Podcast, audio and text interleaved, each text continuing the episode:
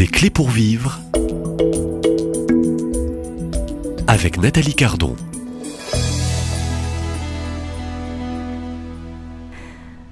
L'homme est fait pour euh, le ciel, il est fait pour euh, l'éternité. C'est tout le programme et l'enjeu et le défi de, cette série que je vous invite à, suivre aujourd'hui. Euh, faut-il aussi se questionner sur cette éternité qui invite aussi à une finitude dans ce parcours et ce pèlerinage terrestre hein, pour peut-être méditer sur ce mystère mmh. d'éternité?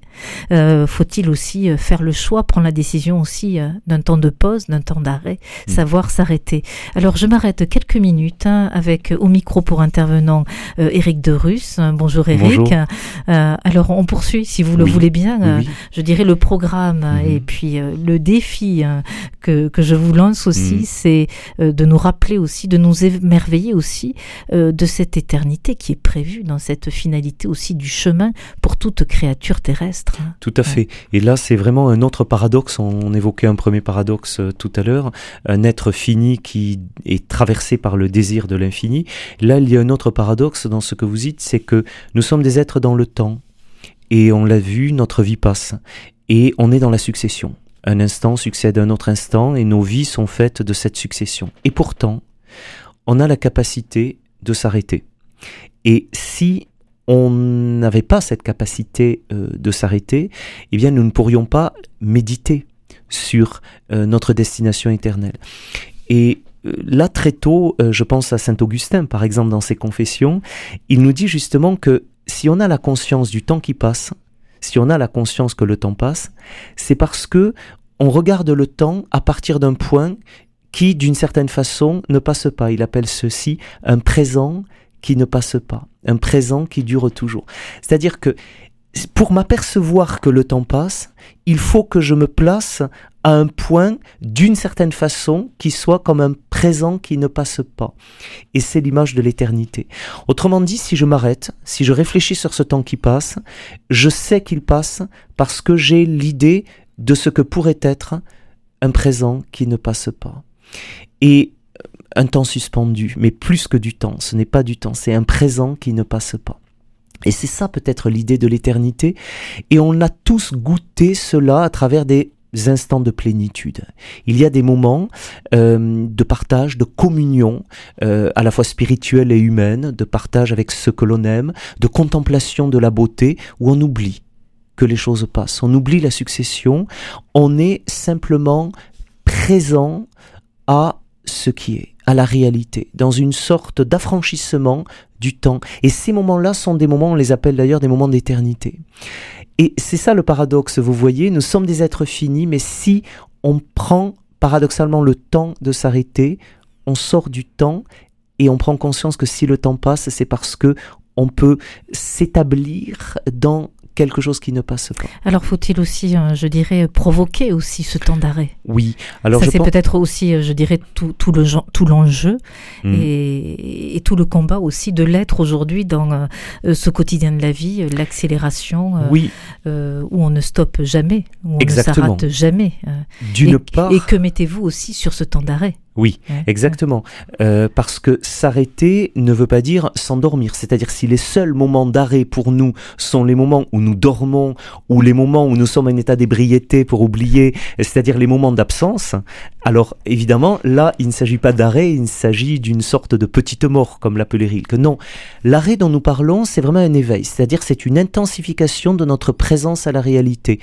Euh, c'est pas l'arrêt de la mort, c'est pas l'arrêt du sommeil, c'est pas l'arrêt de l'ivresse, euh, c'est c'est pas l'arrêt de la drogue, c'est l'arrêt d'un éveil, d'une présence décuplée aux choses. Et je crois que même si c'est difficile aujourd'hui parce que tout nous incite à l'abrutissement ou à l'accélération, il y a quand même des activités qui, dont la raison d'être est cela. Par exemple, la contemplation d'une œuvre d'art, l'écoute de la musique, euh, la présence à l'autre, prendre du temps s'arrêter pour aller visiter quelqu'un ou pour prendre le temps d'une conversation, même si elle n'était pas prévue avec quelqu'un, tous ces moments qui mettent en suspens la cadence de nos existences, eh bien, sont des espaces d'arrêt propices à retrouver le, véritable goût du vivre, parce que le goût de la vie, on le trouve. Goût de la communion. Et le goût de la communion. À, toujours à ce qui nous dépasse, à ce qui nous grandit, à ce qui nous anoublit, euh, et pas à ce qui nous fait nous oublier dans toujours plus vite, toujours davantage.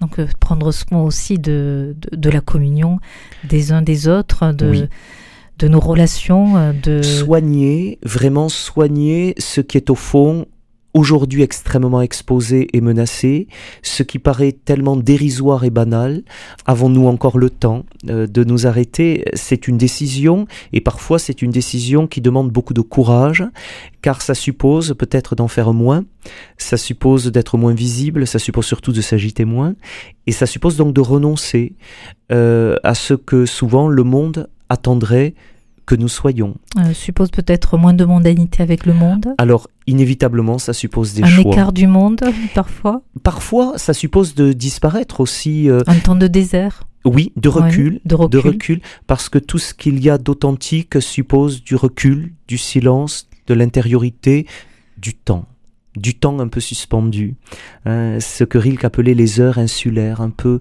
du temps euh, pris au temps. et dans la solitude. Et aussi, il est vrai que méditer sur l'éternité, s'arrêter, euh, nous renvoie à nous-mêmes. Euh, et cela est difficile aussi. Euh, il faut du courage pour s'arrêter, pour être confronté à soi-même, parce que ça nous, c'est une épreuve de vérité. Si vous voulez, quand vous êtes face à vous-même, c'est une vérification? Ben, c'est une vérification de votre propre consistance. C'est-à-dire que si on court tout le temps, si on existe à travers ce que l'on fait, alors notre être, notre être lui-même n'a plus de consistance. Et donc quand on s'arrête, on peut avoir le sentiment d'être inconsistant, ce qui est très angoissant. Et donc on va chercher à nouveau la consistance dans la reprise de la cadence et de l'activité. Mais quand on s'arrête courageusement, malgré ce sentiment d'inconsistance, si on traverse cette angoisse, alors quand les choses se posent, eh bien on entend en nous euh, sinon un chant, du moins euh, une profondeur, comme une source qui coule. On peut entendre une profondeur que l'on ignorait exister. Il faut aussi être capable de se dire que nous portons beaucoup plus que ce dont nous avons conscience et qu'à travers la superficialité souvent de nos existences, il faut accepter de descendre en nous-mêmes sans attendre que euh, les épreuves euh, de l'existence euh, nous confrontent inévitablement à nous-mêmes. Mm. Alors c'est un, chemin qui demande un, acte, une décision, une volonté. Il y a une activité euh, de l'être dans ce mouvement. Aussi, euh, euh, paradoxalement, on parle d'un arrêt, mais cet arrêt, il est toujours en mouvement. Cet arrêt est toujours en mouvement, tout d'abord parce que il est choisi, donc c'est la liberté. cet arrêt, il faut exactement parce que l'activité de notre être, c'est, il réside dans notre liberté, dans notre capacité à choisir aussi de nous arrêter. Mais cet arrêt, il n'est pas définitif. Donc, euh, à cet égard, euh, c'est à nous aussi de choisir ce que nous voulons faire de ces temps d'arrêt. Parce qu'il ne s'agit pas de s'arrêter pour s'arrêter. Il ne s'agit pas euh, de devenir amorphe ou de s'abrutir. Il s'agit de prendre du temps pour le consacrer à réfléchir sur notre destination, sur le sens de notre existence. Et cette destination finale, que en fait c'est l'objet de cette mm. rencontre, avec de Russe, c'est que l'homme est fait pour cette éternité. L'homme est fait pour cette éternité parce qu'en lui, tout lui crie qu'il n'est pas fait pour la mort. Tout lui crie qu'il n'est pas fait pour la mort. Et donc, si nous faisions confiance à ce cri qui en nous euh, nous persuade que nous ne sommes pas faits pour la mort, nous retrouverions peut-être le chemin euh, de notre destination. Nous ne sommes pas faits pour la mort. La mort n'est pas le dernier mot de nos existences. Et ce que l'on appelle l'éternité, justement, euh, c'est ce d'où nous venons et ce vers qui nous allons. Parce que l'éternité, il faudrait peut-être le dire aussi, ce n'est pas une immensité vide, euh, quelque chose, ce n'est pas le grand vide, ce n'est pas euh, le nirvana ou l'extinction, en tout cas pour le chrétien. Cette éternité, c'est un amour qui nous attend. C'est-à-dire, nous allons vers euh, l'amour. Euh, nous allons vers une plénitude de sens, car ici-bas, euh, la compréhension que nous avons de nos existences, elle est quand même très limitée. Il y a beaucoup de choses auxquelles nous ne pouvons pas répondre, il y a des énigmes qui nous sont impénétrables, et, pourtant nous aspirons à une compréhension plus pleine, plus large, qui ne nous sera sans doute donné qu'au-delà du temps. S'il n'y avait pas un au-delà du temps, alors nous devrions nous résigner à n'avoir qu'une compréhension euh, minimale, imparfaite des choses. Nous ne pouvons pas nous y résigner. Et c'est vers cela que euh, nous, notre être est orienté. Voilà, c'est cela l'éternité. Et oh, je laisse euh, l'auditeur, hein, je laisse l'auditeur à, à, méditer, euh, Oui. voilà, euh, méditer peut-être euh, et puis faire ce mouvement aussi d'arrêt jusqu'à demain, hein, parce qu'on va vous retrouver demain dans cette série, un, un temps d'arrêt pour descendre Oui. dans un mouvement bien actif. hein. Exactement. On reste non pas dans le sommeil, mais une activité profonde qui invite à ce déplacement aussi intérieur hein, Oui. pour réveiller peut-être euh, s'émerveiller à nouveau euh, d'un ciel et d'une éternité en vue de euh, cette rencontre amoureuse qui Oui, nous est promise ultimement. hein, et ultime. Éric de Russe, l'intervenant, pour nous parler au fond, et c'est plutôt une bonne nouvelle, hein, Oui. voilà, hein, vous nous invitez aussi à regarder dans cette verticalité vers les hauteurs, Oui. donc nous montons sur les sommets euh, et nous regardons, profondeurs. nous regardons vers le ciel. Euh, à demain, même lieu, même heure, et merci. à demain.